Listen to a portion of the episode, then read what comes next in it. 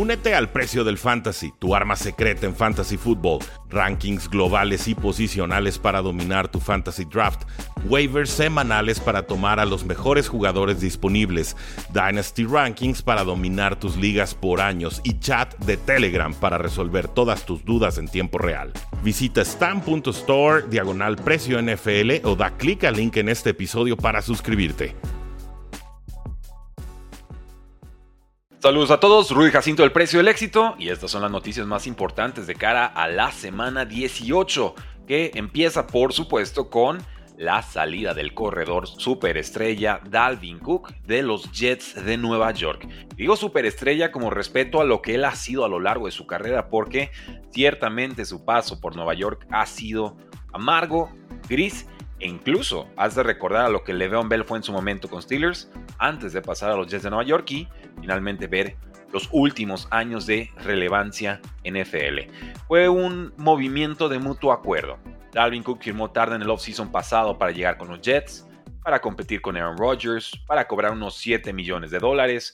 Y los Jets de Nueva York, que no habían podido conseguir un liniero ofensivo importante, decidieron invertir ese dinero en otra posición un arma que pudiera ayudar a Aaron Rodgers a competir por una postemporada, un avance importante y por supuesto, ¿por qué no? Pensar en un posible Super Bowl. Evidentemente eso no es lo que ha sucedido en estos momentos con los Jets de Nueva York y el rol de Dalvin Cook fue absolutamente intrascendente. Quizás por el regreso tan fuerte de lesión de Brees Hall, pero también porque el jugador ya tiene 28 años y eh, mostraba cierto inicio de declive con los vikingos de Minnesota, donde se consolidó como estrella en la NFL. Entonces, este acuerdo significa que Dalvin Cook estará saliendo del equipo, tendrá primero que pasar por waivers, yo creo que no será tomado por algún otro equipo, quizás por alguien de playoffs, podría ser, y si no fuera tomado en waivers, entonces podría negociar un nuevo contrato con algún contendiente para competir en enero y espera él en febrero. ¿Qué ha hecho Dalvin Cook esta temporada? 214 yardas en 67 acarreos. Es 3.2 yardas por acarreo, que es bajísimo. Le pedimos a los corredores por lo menos de 4 para arriba. Y esto a lo largo de 15 juegos con los Jets. De hecho, el novato Israel Abanicanda ya lo desplazó en esa ofensiva y por eso los Jets se dan el lujo de cortarlo, porque no entra en sus planes de 2024. Sin embargo, con los vikingos tuvo 1173 yardas por tierra, 295 por aire y 10 touchdowns. Entonces, la apuesta aquí es clara. ¿Crees o no crees que Dalvin Cook tiene algo en el tanque? ¿Le quedan piernas para competir en la NFL? ¿Fueron los Jets los que lo sepultaron? o esto es simplemente un reflejo de que la edad ya lo alcanzó. Al se ven en la casilla de comentarios. Enseguida revisamos todas sus observaciones porque creo que Ravens, Cowboys o incluso los Cleveland Browns podrían estar interesados en firmarlo, sobre todo si llega por un dinero bastante, bastante eh, razonable. Llegamos así con Jonathan Gannon, el head coach de los Arizona Cardinals, que nos dice, y cito, que no hay duda alguna sobre Callum Murray como un quarterback franquicia. Así, tal cual. Todas las especulaciones del off-season, olvídenlas, tírenlas por la borda. Arizona ya tiene a su quarterback franquicia y se llama Kyler Murray. Nos dice el head coach eh, Gannon que, pues bueno, esto debería terminar todo tipo de especulación sobre una salida de Kyler Murray en el off-season.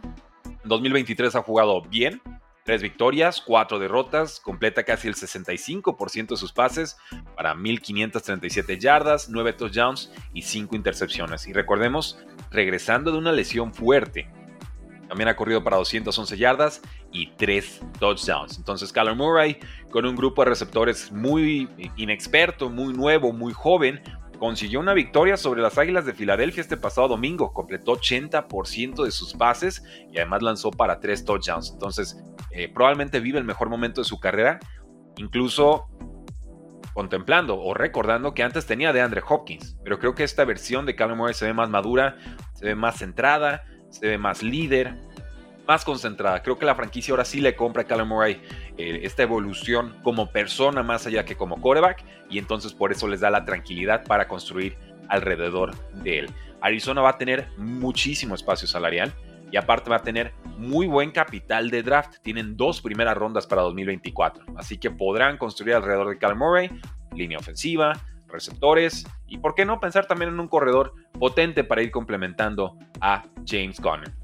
Hay prospectos importantes, quizás un Marvin Harrison Jr., un Malik Nabers, eh, un Romeo Dunes, que acaba de impresionar con Washington.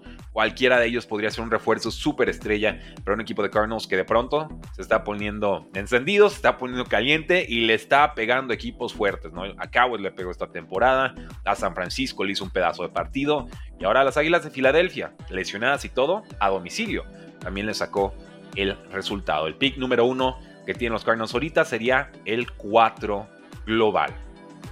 Así llegamos a los Buffalo Bills que cuestionan hasta cierto punto el rol que le están dando a Stephon Dex, el receptor super del equipo que ha desaparecido en semanas recientes desde que cambiaron de coordinador ofensivo. Stephon Dex estuvo en el campo solamente en 65% de los snaps que jugaron los Patriotas eh, contra los Patriotas este pasado domingo y no ha superado los 70% de snaps desde semana 14. Alguien explíqueme por qué el mejor receptor de los Buffalo Bills, por mucho, no está en 90% de los snaps. No creo que esto obedezca una lesión, no, por lo menos así no lo ha indicado el equipo. Ahí les va. Era Stephon Dex de semana 1 a semana 9. Tenía 70 recepciones, 8.7 yardas por recepción, en 97 targets. 834 yardas totales y 7 touchdowns. Quedémonos con ese dato.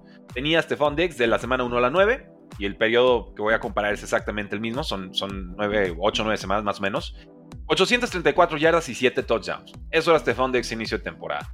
De semana 10 a semana 17, 30 recepciones, 55 targets, 290, perdón, 262 yardas. Pasó de 834 a 262. Y solamente un touchdown. Stephon Dex ahorita es irrelevante en la ofensiva de los Buffalo Bills. ¿Por qué? Pues bueno, subió Joe Brady como coordinador ofensivo, baja su producción, limita su toque, lo quieren aprovechar más en terceras oportunidades, eso nos dicen, y además nos confirma Sean McDermott, el head coach, el tres veces Pro Bowler, no tiene una lesión. Esto es por decisión del el coach. Interesante. También dice el head, coach, Sean McDermott, que van a necesitar a Stephon Diggs en postemporada. Me queda clarísimo, sin Stephon Diggs no van a llegar a ningún lado. Y bueno, si lo van a empezar a utilizar, que sea en este fin de semana contra los Miami Dolphins a domicilio para definir el líder de la AFC Este. Recordemos que Stephon Diggs en semana 4 contra los Dolphins tuvo 4 recepciones para 124 yardas y 3 touchdowns. ¿Qué está sucediendo con Stephon Diggs? Enseguida lo comentamos. Eh, dejen su, su, apunte porque intriga saber qué opinan ustedes. Leo Collins, CeeDee Lamb, Jonathan Hankins. Nombres a vigilar con los Dallas Cowboys en estos momentos. Vamos por partes. Lyle Collins ya firmó con los Cowboys, este tackle ofensivo, pero al practice squad. Es un jugador de 30 años que ha jugado como guardia izquierdo y tackle derecho con los Cowboys de 2015 a 2021. Firma con Bengals en 2022, ya fue cortado, así que regresa con los Vaqueros de Dallas. Le surgía profundidad, ya que el tackle izquierdo Teron Smith con lesión de espalda y el guardia izquierdo Tyler Smith con lesión de pie han estado sufriendo. Collins tuvo una buena calificación con Cowboys en 2021, un 82 de Pro Football Focus, que es bastante alto, y por eso firma por un dinero importante con los Bengals, pero su producción cayó. El jugador, eh, bueno, y bueno, pasamos entonces a Lamb, líder de la franquicia en recepciones, ahorita con 122 en una temporada, y Jaros Aires ya tiene 1671. Tiene 24 años, a firmar un pedazo de contrato en el off-season, ¿eh? No creo que le alcance el dinero a Cowboys para tenerlo contento, pero lo van a intentar. Estamos hablando de un contrato que claramente será de más de 30 millones de dólares por año, superando así lo que Derek Hill está cobrando con los Dolphins en estos momentos. Y con Jonathan Hankins, el tackle defensivo especialista en detener el juego terrestre, va a practicar esta semana y podría jugar contra Commanders, importantísimo para tratar de contener esa sangría, esa autopista que tienen ahorita los Dallas Cowboys, permitiendo yardas y yardas y yardas por tierra a todos sus rivales. Eh, dejen su like, dejen su comentario porque ahora vamos a hablar sobre los Pittsburgh Steelers. Y es que se han visto bastante bien con Mason Rudolph, sus dos titularidades. Los Steelers han promediado 32 puntos y 433 yardas por partido. Esto en comparación a los 17 puntos y apenas 300 yardas que tenían con Kenny Pickett en 12 titularidades.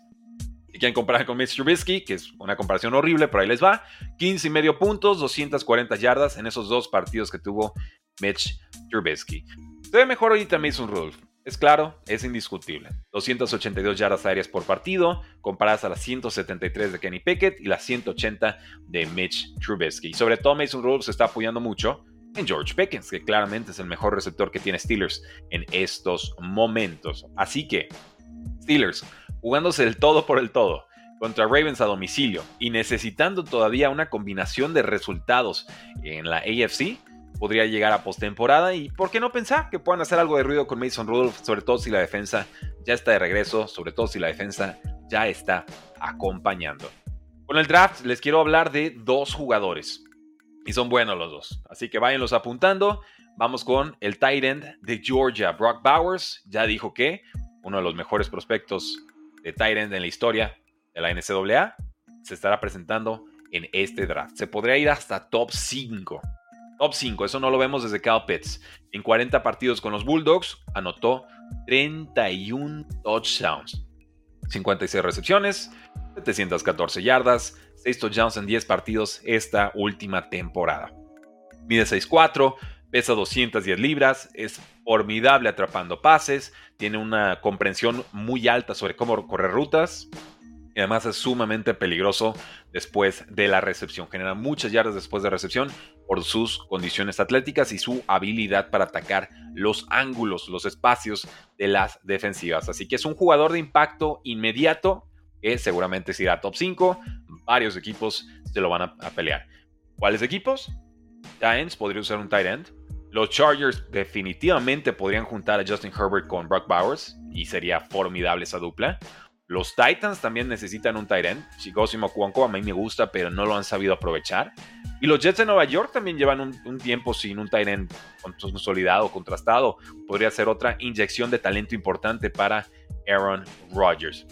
Dallas Turner es un, prospecto de considerado top 15 por muchos analistas. Es uno de los pass rushers más disruptivos del fútbol colegial. Tiene 11 sacks y 33 eh, presiones sobre quarterback en 2023. Y él también ya confirmado, viene para la NFL en 2024. Así que ojo con esos dos nombres, el tight end de Georgia Brock Bowers y el defensive end de Alabama, Dallas Turner. Los dos se presentan al draft. Creo que los dos van a ser jugadores de impacto inmediato. En otras noticias, antes de despedir el podcast y pasar a nuestra sesión de preguntas y respuestas, el cornerback Marlon Humphrey de los Ravens no ha practicado por lesión de pie y lo mismo es cierto del receptor Say Flowers. Con los Panthers, el dueño David Tepper fue multado 300 mil dólares por lanzarle una bebida a un aficionado en la paliza humillante de los Jacksonville Jaguars 26 a 0 en semana 17. Por supuesto, el incidente fue grabado y la NFL tuvo que intervenir. Entonces, esa fue la bebida más cara en la historia de la vida de David Tepper.